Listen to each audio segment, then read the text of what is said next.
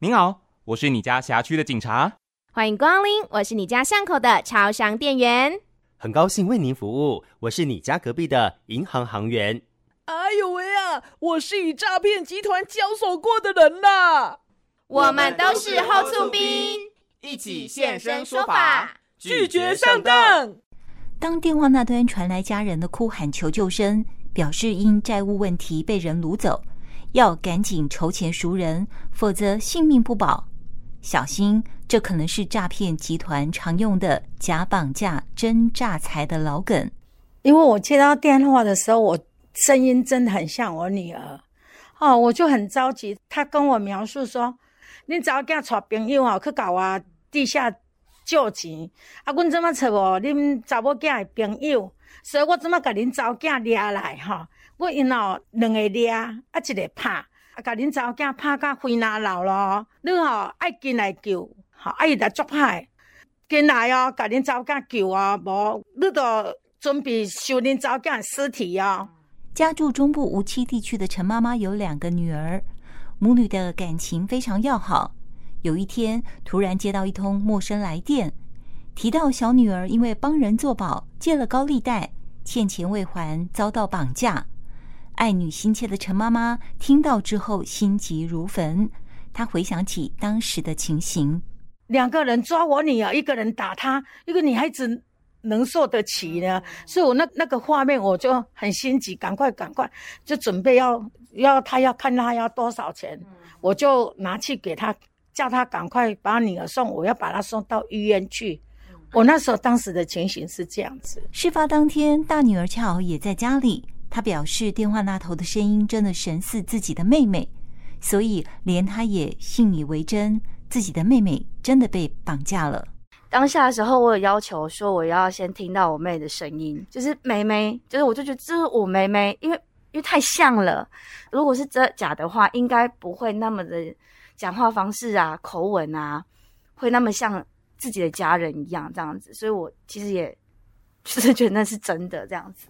陈妈妈回忆说，当天诈骗集团就是不断地提醒她，千万不能够挂断电话，不能报警，否则就等着替女儿收尸。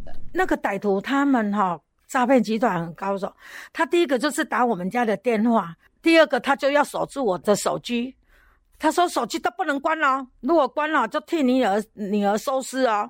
他就说：“哎、你女儿血已经要流完了啊，快要死翘翘，你还他说你还不赶快拿钱？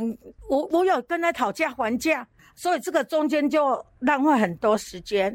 因为刚好是妈妈在跟诈骗集团斡旋的时候，然后我就趁了空档，然后我就用那个收讯不好为由，就赶快先把电话挂断，我就先到楼上，就是房间里面打电话报警。”幸好在最后关头，大女儿觉得这样的情形已经失控到她没有办法处理，无论如何她还是要报警。而台中市政府警察局清水分局安宁派出所接到报案电话之后，火速的赶达现场协助处理。警员阮怡婷说：“啊，我们那时候就是想说，这听起来就是很明显的，就是很早很早很久以前就是会发生，就是。”绑架就是跟你勒索钱，可是那其实不是真正的绑架，那只是诈骗集团一个手法。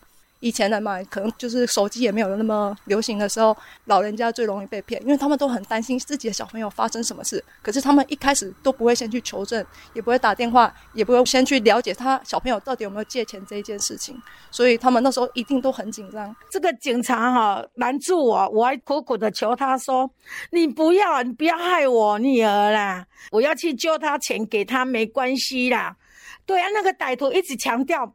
你不能跟我打电话给警察，他有一直强调，哎、欸，失火才知道，他这个就是一个陷阱。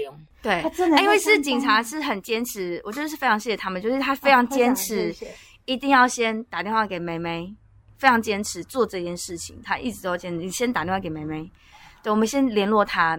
对，对啊，听到我女儿的声音在公司哦，我才松了一口气。我们真的是大难不死啊！真的是大难不死，真的真的，真的。虚惊一场。哦。因为现在诈骗集团这个手法真的很多，现在又有点数诈骗，又有什么交网络交友点数诈骗嘛，近期又有鉴宝的，到领健保局取的钱那些的，有的没有的啊，老人家就是会担心，就会来询问，所以一开始就是先求诊，我觉得是比较好的，就是不要照着他的指示去做，先把电话挂掉，先向警方求证，或是打一六五，这样会比较好一点。再次提醒大家，接获疑似绑架案件电话，特别是要求通讯不能断，就有可能是诈骗。可试着拨打家人、学校或是公司电话来确认查证，再通报一一零或一六五反诈骗专线，请警察来帮忙。务必秉持提高警觉、冷静处理的原则，才能避免受骗上当。啊，现在我不会再被骗了啦，因为我有一次的经验啦，我不会再被骗了。但是我希望社会的人哈、哦，就是要。冷静一点，不要慌。这样的诈骗集团很高明，他一定打不过我们的严警啦，嘿啦，打不过，邪不胜正。内政部警政署关心您。